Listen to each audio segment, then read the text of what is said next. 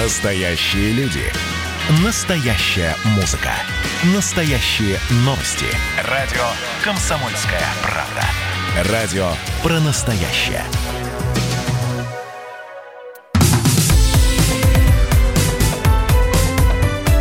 Как дела, Россия?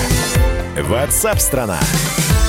Друзья, мы продолжаем прямой эфир. Еще один час э, общения с вами непосредственного. Рассказ о новостях, о событиях, которые сейчас поступают. Некоторые истории случились давно, но вот э, в развитии они все равно обновляются. Приходят и по ним новости. Так что все это в комментариях наших корреспондентов, журналистов, мнение экспертов, ваши сообщения. 8967 200 ровно 9702. Это номер мессенджера, на который мы принимаем ваши сообщения текстовые и голосовые.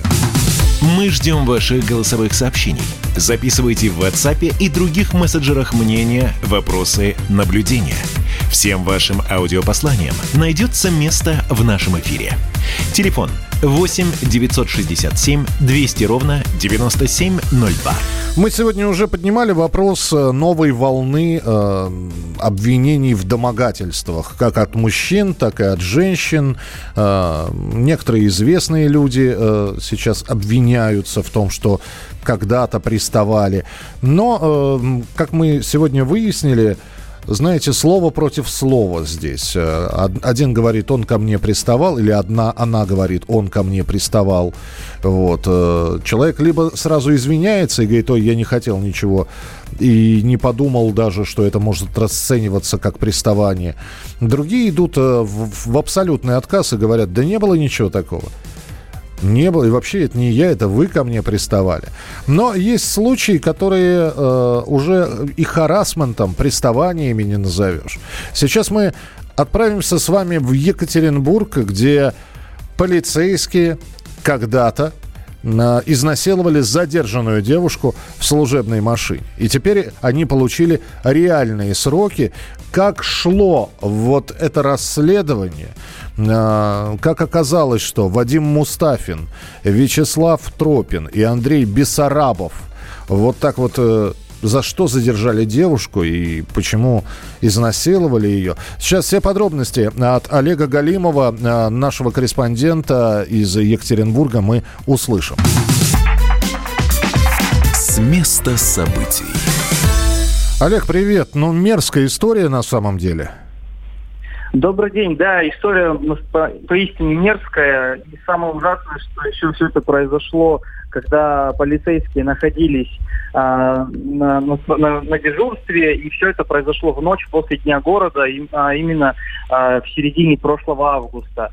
Да, как вы уже перечислили, младший лейтенант Андрей Бессарабов и двое его подчиненных вместо того, чтобы нести а, службу и контролировать порядок после шум, шумного концерта в центре мегаполиса, решили поразвлечься и на, начали искать себе жертву.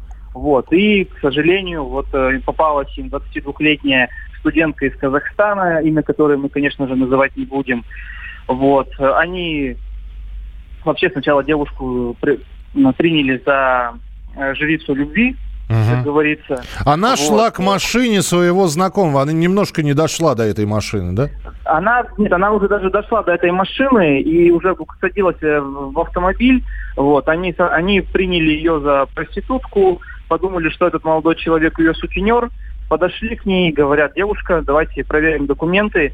Девушки по не, не, плох, ну, плохому стечению обстоятельств действительно не было с собой документов, и они под предлогом того, что нужно проехать в отдел для установления личности, буквально запихнули ее в служебный бобик, вот, э, тому самому другу пригрозили, э, мягко говоря, расправой, чтобы он за ними не, не ехал э, в отдел полиции, куда они, собственно, и, и не направлялись.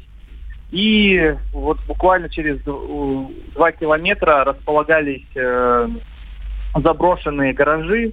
Собственно, э, как потом выяснилось, это, уже ну, такое излюбленное место для каких-то э, деяний у, полицейских, хотя они особо вот именно этой троицей не часто несли дежурство. Но вот как нам рассказали следователи Следственного комитета, Андрей Бессарабов руководил действиями своих подчиненных, и когда девушка уже оказалась в машине, они, он им скомандовал, ну что, парни, давайте к гаражам поедем. Собственно, где потом все и произошло. Слушай, и мне просто интересно, вот э, я понимаю, что по сути это молодые ребята, и, может быть, ума им не хватало, но это сотрудники правоохранительных органов. Неужели они думали, что девушка, значит, как-то вот это вот все, всю мерзость она будет замалчивать? Ведь она сразу же потом пошла куда? В полицию Она снова? на следующее же утро написала заявление в полицию, вот, которое, разумеется, передали в Следственный комитет. И уже через 48 э, часов, если не быстрее, всех троих э, задержали и с позором выгнали со службы. Какой-то идиотизм, Ну, честно, наверное, да. они надеялись, что девушка испугается их, э, ну, их, их должностей, хотя э, они были всего лишь сотрудниками ППС, поэтому, ну, Слушай, надеялись на то, что погоны их спасут. Угу. Ну, погоны с них слетели. А скажи мне, пожалуйста, ведь в таких историях периодически еще и руководство наказывают. Ну, дескать, Там, не... на самом деле, как говорится, да, полетели головы. А, всего э, к дисциплинарным взысканиям привлекли 17, 17 э, сотрудников органов. Вот, и э, были уволены непосредственные руководители вот этой троицы, троицы уже бывших силовиков. Да, конечно, это был на самый настоящий скандал а, не только в полиции Екатеринбурга, но и всего Свердловского главка полиции. Угу. Ну и тогда финальный вопрос, который бы я тебе хотел задать. А почему, ведь, казалось бы, история очевидная. Медицинское свидетельствование буквально через несколько дней после случившегося. А, опять же, спустя несколько дней арест. А, год. Вот объясни почему это все длилось год. Нет, год, э, год длилось, получается, следствие с судом. Вот, то есть и просто, просто время... мне интересно, что за год можно было э, там можно было библиотеку Ивана Грозного найти за это время. Ну да, на самом деле э, немного. Во-первых, во-первых, не нужно забывать о том, что все э, суды затянулись у нас из-за пандемии коронавируса. Долгое время суды просто-напросто не работали. Меня больше на самом деле удивляет то, что если первые полгода бывшие полицейские были в СИЗО, то потом их отпустили под домашний арест, а месяц назад их и вовсе от, от, отпустили под подписку о невыезде, лишь э, запретили общаться с потерпевшими между собой. И сегодня они, как ни в чем не бывало, вот в окружении родственников и адвокатов пришли к зданию суда, разумеется, уже с готовыми сумками, потому что, ну, глупо было надеяться на то, что им вынесут оправдательный приговор или назначат что-то не связанное с лишением свободы. Вот. Поэтому на самом деле я думаю, что э, даже несмотря на то, что будут подавать апелляцию, но по большому счету точку в этом деле сегодня поставили. Итак, один получил шесть с половиной лет тюрьмы, двое остальных по шесть лет. Но с учетом того, что а, они находились под домашним арестом, пока шло следствие, этот срок, а, он также входит, вот этот вот год, а, в, в их отсидку, да? Да, и домашний арест и СИЗО, да. Угу, понятно. Ну, то есть не шесть с половиной, а пять с половиной и пять лет тогда будем говорить. Ладно, Олег, ну, спасибо. так.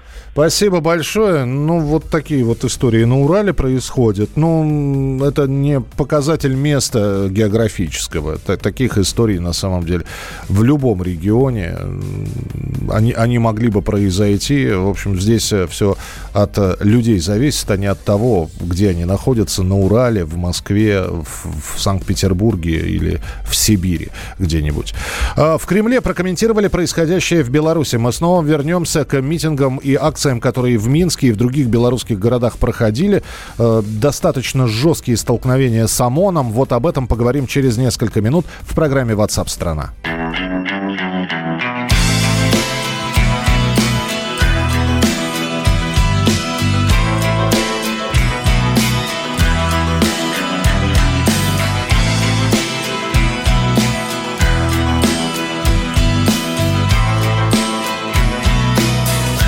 Сердце в небе кругом голова Ищу слова и складываю в строчки Словно строю замки из песка.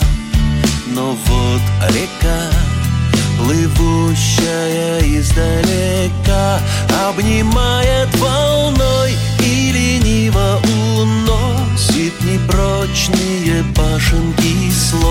Знаешь, все это и есть любовь.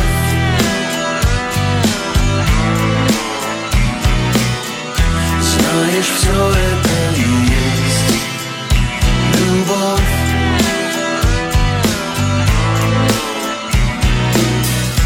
Унесет река мои слова За острова. Корабликом бумажным Через синее море океан К твоим ногам К далеким чужим берегам. И тогда, может быть, ты услышишь однажды Как я говорю тебе вновь. Знаешь, все это есть любовь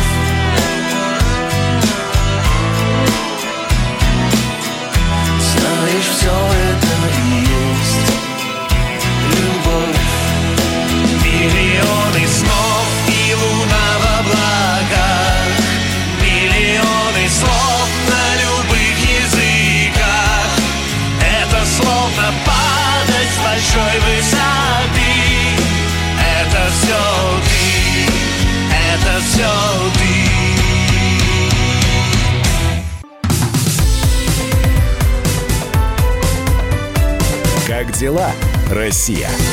Ватсап-страна! Мы возвращаемся в прямой эфир и про Беларусь сейчас будем говорить. Краткое содержание предыдущих серий для тех, кто первые два сезона или сколько там их было пропустил. А Выборы президента Беларуси назначены на 9 августа 2020 года. 14 июля накануне Центр избирком страны зарегистрировал действующего президента Александра Лукашенко в качестве кандидата. Кроме того, э, Центральная избирательная комиссия зарегистрировала еще четверых претендентов на пост главы государства. Их фамилии вам все равно ничего не скажут. Но после того, как был утвержден список участников президентской гонки, э, параллельно с этим ЦИК объявил, что не допускают э, до президентских выборов бывшего главу Белгазпромбанка Виктора Бабарика. После этого в Минске начались массовые акции протеста. На правозащитный центр «Весна» белорусский сообщил о более чем 200 задержанных. Видео о том, как ОМОН разгонял собравшихся, да, это был несанкционированный митинг, это была неспланированная акция, как эти собравшиеся противостояли ОМОНу, Э, то есть э, удары были и с той, и с другой стороны. И ОМОНу тоже досталось. И некоторых, вот я просто видел видеозапись, когда э, человека повалили и уже начали там доставать наручники, чтобы э, руки за спиной сковать этими наручниками, но тут подбегает толпа и просто отбивает своего, я не знаю, соратника, друга, приятеля. Э, просто заваливают этого ОМОНовца, выбегают другие ОМОНовцы. Ну, в общем, ух, что там происходит. В Кремле прокомментировали происходящее в Беларуси. Пресс-секретарь президента Дмитрий Песков э, заявил, что президентские выборы в Беларуси являются суверенным делом этой страны. Э, Ну, и это действительно так. С этим не поспоришь. На прямой связи со студией президент Центра стратегических коммуникаций Дмитрий Абзалов. Дмитрий Габитович, приветствую. Здравствуйте. Здравствуйте. А, Дмитрий Габич, то, что происходит сейчас в Беларуси, это на рейтинге Александра Григорьевича каким-то образом скажется? Или наоборот, это э, пока, э, власть показывает жесткую руку, никаких допусков до несанкционированных акций, не, в общем, э, ну, враг не пройдет и прочее, прочее? Смотрите, э, во-первых, надо понимать, какой рейтинг имеется в виду. Электоральный, то есть насколько он выиграет эти выборы. Скорее всего, он, конечно, их выиграет. И, вероятнее всего, бы он вы- выиграл бы в Бабарика. Вопрос, кстати, в другом. Это одни из самых сложных выборов, которые будут в Беларуси президентские за всю историю существования Беларуси. А, Это связано с целым рядом аспектов. Но основная проблема заключается в том, что, во-первых, есть очень серьезный запрос на какие-то фундаментальные смены, причем, а, если внимательно посмотреть, вопрос даже не столько в, например, в классическом, там, например, Европейском Союзе, не Европейском Союзе, а вопрос даже как бы вопрос в отношении коронавируса, например, который была очень специфической Лукашенко. Вот. а, Также надо понимать, что Бабарика, он э, представлял дочку фактически российских финансовых организаций, и очень многие готовы были за нее голосовать э, из электората Лукашенко. То есть не, сказать, праволиберальный сегмент, а именно такой более консервативный сегмент.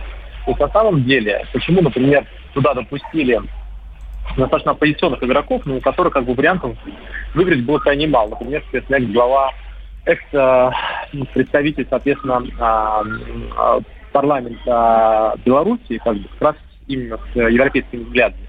Потому что Бабарика представляет именно серьезную проблему с точки зрения электората.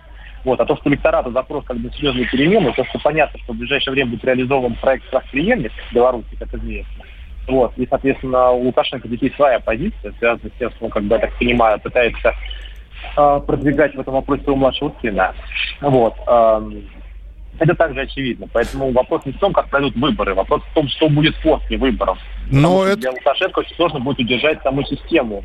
И в Москве придется делать очень сложный выбор на самом деле. Да, но мы, мы с вами пока, Дмитрий, не научились загадывать, вернее, заглядывать в будущее, это можем только прогнозировать. И я хотел бы следующий вопрос задать. Дмитрий, а как вы считаете, вот вы сейчас сказали, что даже с Бабарика, с Виктором Бабарика, Александр Григорьевич Лукашенко наверняка бы выиграл. Может быть, не с э, таким перевесом, с каким, возможно, это опять же произойдет 9 числа или 10 августа, когда подсчитают голоса. Но если э, почти на 99% в этом были уверены все, почему же тогда Баба, Бабарика не допустили? Нет, э, и в этом никто не был уверен. Он выиграет не потому, что рейтинг высокий. У него, соответственно, рейтинг, я напоминаю, что в Беларуси запрещено теперь, соответственно, публиковать электоральные рейтинги вот, а, соответственно, у Лукашенко темпы невысокие, как мы все прекрасно понимаем. Вот, но экономические проблемы, соответственно, политические и иные. Выиграет он по другому причине, потому что особая электоральная система. Там, например, следственные наблюдатели вообще нет видеонаблюдения следствия, они считают как бы без ну, э, комиссии считают вообще без подключения наблюдателей. Угу. Они даже не могут смотреть.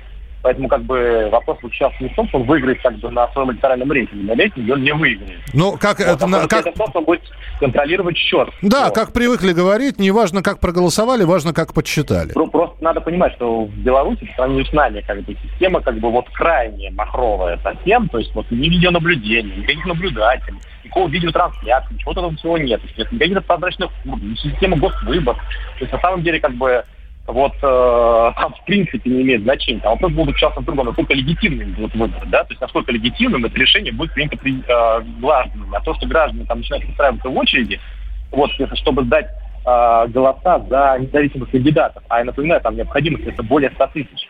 Вот. А так, фактически, по факту, там 200-300 тысяч. Ну, так вопрос вот. мой остается. Тогда зачем? Ведь если вот. это вот подсчитают так, как нужно, ну... Потому что, потому что Бабарика не должен остаться в а, белорусской политике. Потому что проблема будет в следующем, что даже в белорусской системе там дотягивать 50-60% крайне сложно. Более того, даже если это произойдет, как бы он потом может вывести людей на улицу. А люди, которые стояли по 100 тысяч собирать подписи, соответственно, причем для разных кандидатов, могут, соответственно, выйти еще в Москву, а такой в Беларуси уже было. То есть, на самом деле, для Беларуси крайне важно, чтобы эти выборы были легитимизированы, правильно, чтобы после них последствий не было. Поэтому Барика не допустили.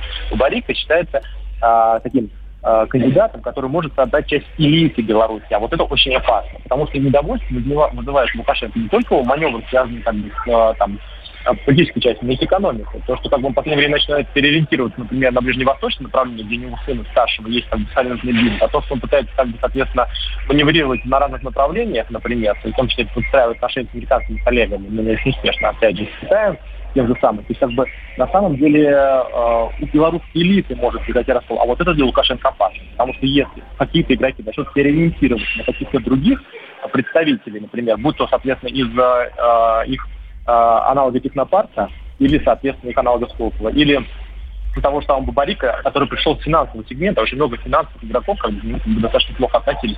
Вот это было бы для него очень опасно. Поэтому его основная задача в том, чтобы у него, у него будет существовать своя как бы такая э, э, резервная позиция, которая mm. там будет праволиберальная, от которой он хорошо будет отстраиваться, как бы, смотрите, какой я, соответственно, консерватор, как бы камень стабильность. Но вот эта правая позиция, правоконсервативная позиция уже ведет к расколу элит, а ее надо подавлять с самого начала, потому что если поддержки не будет, соответственно, в элите, это может вывести к очень серьезным проблемам. И с этой точки зрения Лукашенко опасается не электоральной составляющей, он опасается последствий раскола элит после выборов. Я вас понимаю, да, Дмитрий, спасибо большое. Дмитрий Абзалов, президент Центра стратегических коммуникаций. Но вот после того, как ОМОН разогнал все эти митинги и шествия, конечно, возникает вопрос, а будет ли продолжение? Ну, в смысле, найдутся ли люди, которые Несмотря на угрозы попадания под дубинки ОМОНа, под э, задержание, все равно выйдут на митинги, на протесты. Ну, в общем, следим за событиями, которые и новостями, которые поступают из э, Гомеля, из Минска, из других городов Беларуси. Обязательно вам будем сообщать, если будут какие-то изменения. Ну а прямо сейчас э, небольшая информация. Радио «Комсомольская правда». Прямо сейчас на сайте fm.kp.ru в разделе «Деловые пятницы» и на нашем YouTube-канале «Радио Комсомольская правда» в режиме онлайн проходит встреча с участием представителей бизнеса и власти. Говорят о том, что с 1 июля маркировка стала обязательной для всех лекарств. Это трудности какие-то? Что будет дальше с лекарствами? Как жить и работать в новой цифровой реальности? Отвечают на эти вопросы эксперты. Вы можете зайти, задать свой вопрос, получить ответ – Трансляция на сайте fm.kp.ru в разделе «Деловые пятницы» и на YouTube-канале «Радио Комсомольская правда». Не летают самолеты и не ходят пароходы и городят огороды новости любых мастей и бывают эпизоды ищем выходы какие-то уроды Нас пугают все сильней. В выходные керосинем И гори оно все синим В потребительской корзине Пробивая шире брешено Коли пить так в лимузине Будто миссию Кассини нас несет куда-то ныне. На итоговый рубеж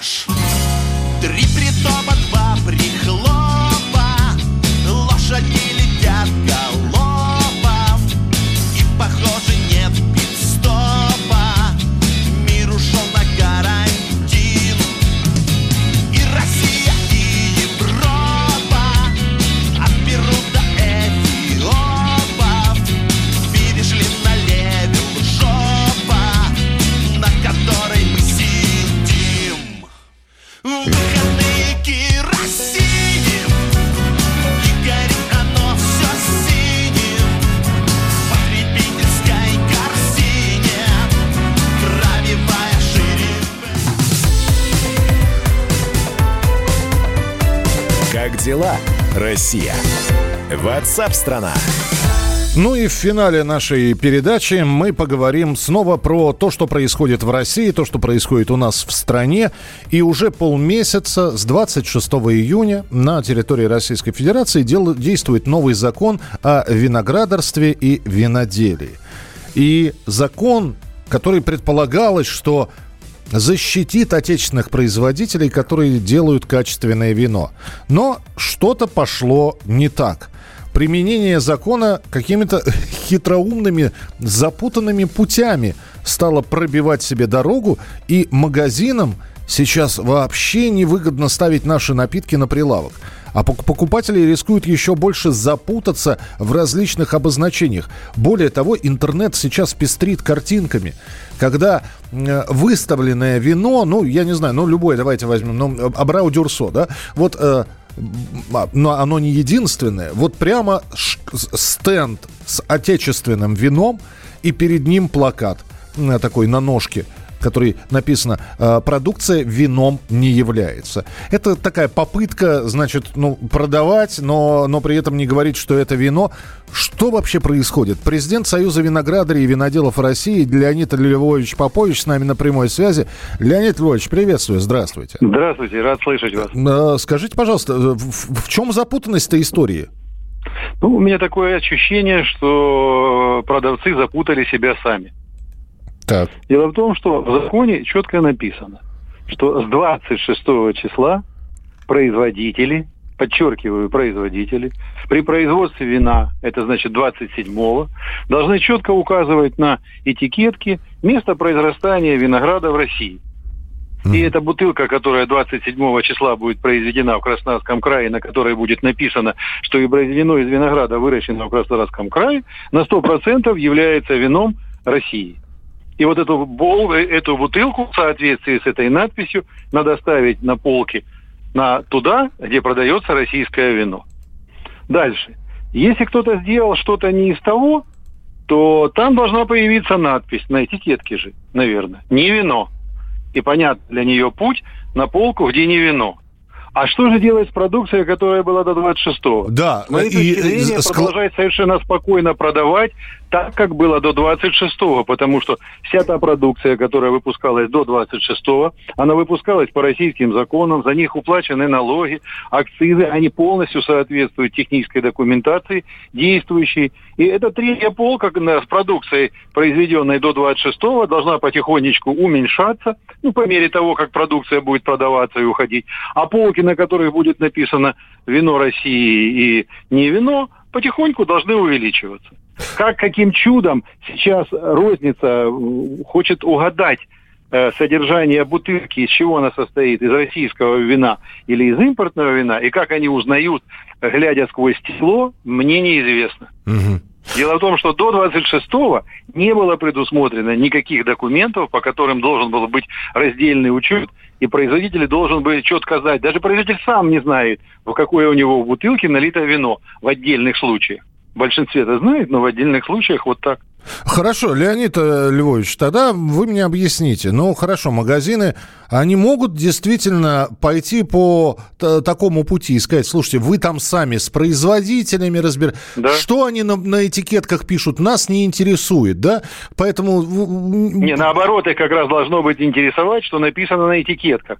Потому что именно на этикетках и происходят надписи, которые позволяют разделить продукцию на вино и не вино. Мы с 26-го перешли на новую квалифика- Да-да-да, я- классификацию. это я понял. Просто магазины скажут, слушайте, разбирайтесь с этим сами. Мы будем чилийское продавать, мы будем вот эти там, я не знаю... эм, Да я не возражаю. Но тогда это будет саботаж российских э, производителей. Тогда государству надо будет либо разрешить производителям продавать самим с завода, как они это хотят, а не через розницу.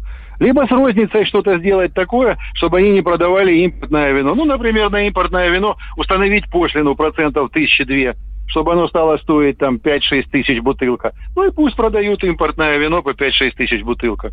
А вы не думаете, что э, такие производители, которые, ну, де- делают из суррогата, из непонятного винограда, откуда взявшегося, они просто уйдут в подполье, и знаете, как вот раньше бывало, вдруг... Подпольем борется полиция. Да, У нас, неожиданно честно появляется цистерна э, в разлив.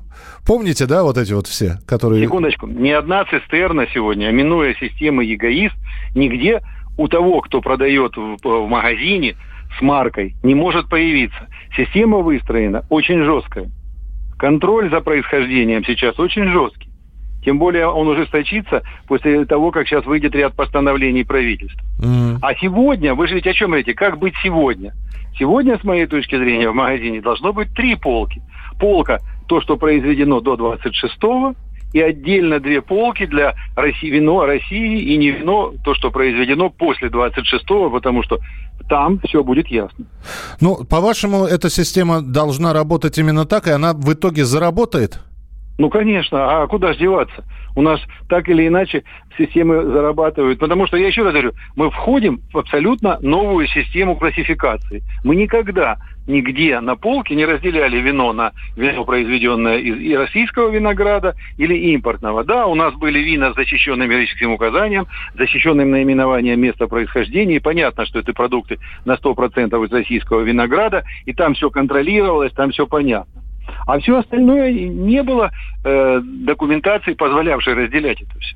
Ну и тогда финальный вопрос, Леонид Львович. Э, Те производители, которые сейчас должны вот это вот все указывать и прочее, прочее. Как вы думаете, цена на а, действительно качественное отечественное вино, вот, э, оно не вырастет вот из-за всего этого? Нет, оно может немножко вырасти из-за дефицита виноматериала. Ведь так или иначе какое-то количество вина в России производилось из импортного виноматериала. Теперь на нем писать ни вино никто не хочет, и его производить не будут. Следовательно, предполагаю, что может подорожать виноград, может подорожать виноматериал и может каким-то образом подорожать вино. Но это будет происходить не быстро, постепенно, и не знаю, может быть, мы уложимся в подорожание инфляционное, а может чуть-чуть больше. Ответа на этот вопрос пока нет. Спасибо большое. Но надо будет Пожалуйста. еще виноград этого года посмотреть, как, как, как, потому что говорят и засуха, и, в общем-то, погодный климат. Ну, мы ожидаем в этом году средний по, средний по объему урожая.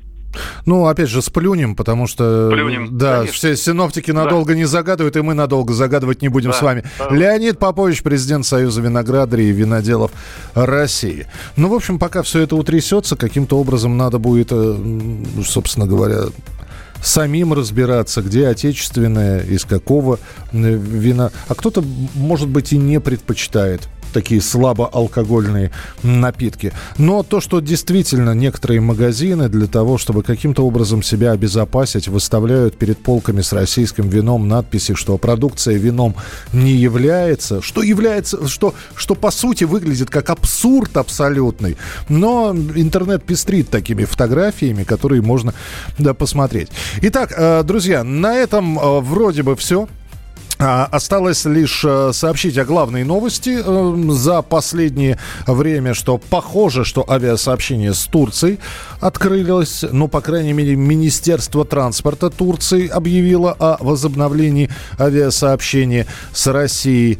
Ну и есть такая информация, я напомню вам, что у нас на 26 июля запланировано крупное мероприятие по всей России. 26 июля это выходной день.